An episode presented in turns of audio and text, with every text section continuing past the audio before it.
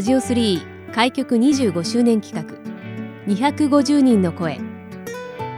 東日本大震災から10年。当時の様子を交えたそれぞれの10年の歩み。防災への取り組みやこれからの10年。またそれぞれの地域の魅力について250人の方々の声をお届けします。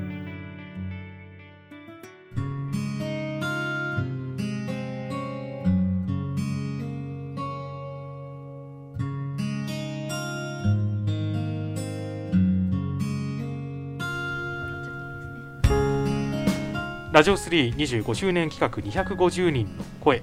え今日はですね、えー、青葉区中央にありますバファールの店長でいらっしゃいます。小岩清隆さんにお話をお伺いします。小岩さんよろしくお願いします。よろしくお願いします。さて今年の3月11日で震災からちょうど10年を迎えたということなんですけれども小岩さんはその10年前震災当時というのはどのようにお過ごしになっていらしたんでしょうか？はい、えー、この時は、えー、まだ都内のホテルに、えー、勤務しておりまして、はい、えー、そちらを退職して仙台に戻ろうかなっていう、えー、準備をしている時でした。はい、ということは東京ではい東京でその時をあの過ごしたという感じですね。その時はお仕事中だったんですか？えー、もうあの引っ越しの準備をしてました。そっか。じゃあ、はい、ご自東京の引っ越し前のご自宅で被災されてということで、はい、東京も結構揺れたっていうねそうですね。揺れ揺れて屋根からいろいろ物が落ちて、うん、えー、避難するために、はい、えー、国道にいろんな人が集まったっていう記憶があります。なるほど。はい。じゃあその後どのぐらいのタイミングで仙台に戻られたんですか？で、あのー、翌日に、えー、その。3月11日に引っ越しをするっていう予定で、はあ、で、えー、準備をしてたんですけども、はい、じゃあ、えー、そろそろ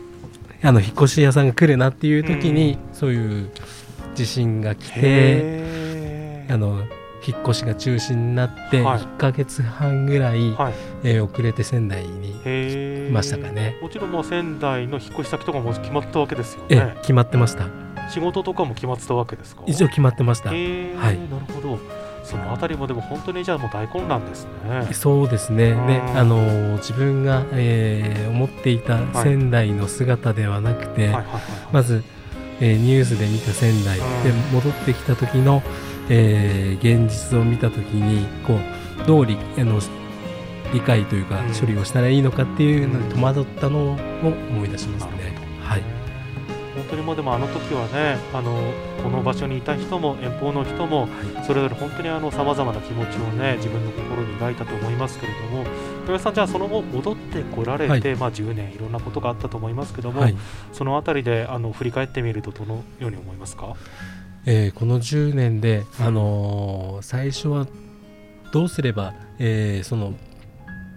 えー、お酒を通じて、うん、えー、表現できるのかなっていうふうにはずっと考えてたんですけども、えー、その当時は自分の、えー、無力さに何とも言えない気持ちでいました。なるほどね、えーですんであのワインで何かができるんじゃないかですとかいろいろ考えましたけども逆に自分が励まされたような、えー、記憶がありますね。なるほどね、はいまあ、あのそういったところで今はね新型コロナウイルスという、はい、またお酒をね供される方たちにとっては困難なね状況が続いておりますけれども、はい、これから先、まあ、10年経って、えー、バファールさんは、えー、お店を出されたのは今年のちょうど3月ということなので、はい、新しい道に小屋さんも向かわれていますけれども、これから先はどのようにしていきたいというふうに思いを持っていらっしゃるか教えていただいてもよろしいですか、はい。えー、こちらの店舗の名前がですねバファールという、えー、フランス語と日本語の造語でして場が、えー、場所の場。ファールが、えー、フランス語で照らすっていう意味なんですけども、えー、そのいろんなシーンでですね、えー、お酒ウイスキーワインを通じてさまざまな皆様のシーンを、えー、お酒を通じて照らせいい意味で明るく照らせればいいな、えー、そういったお手伝いができればいいなっていうふうには思っております。なるほど。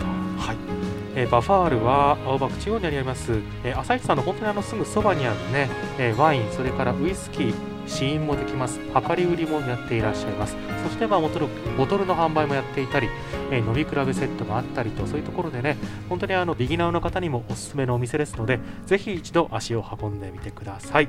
えー、といったわけで今日この時間は、えー、バファールの店長の、え小岩清隆さんにお話をお伺いしました。小岩さんありがとうございました。ありがとうございました。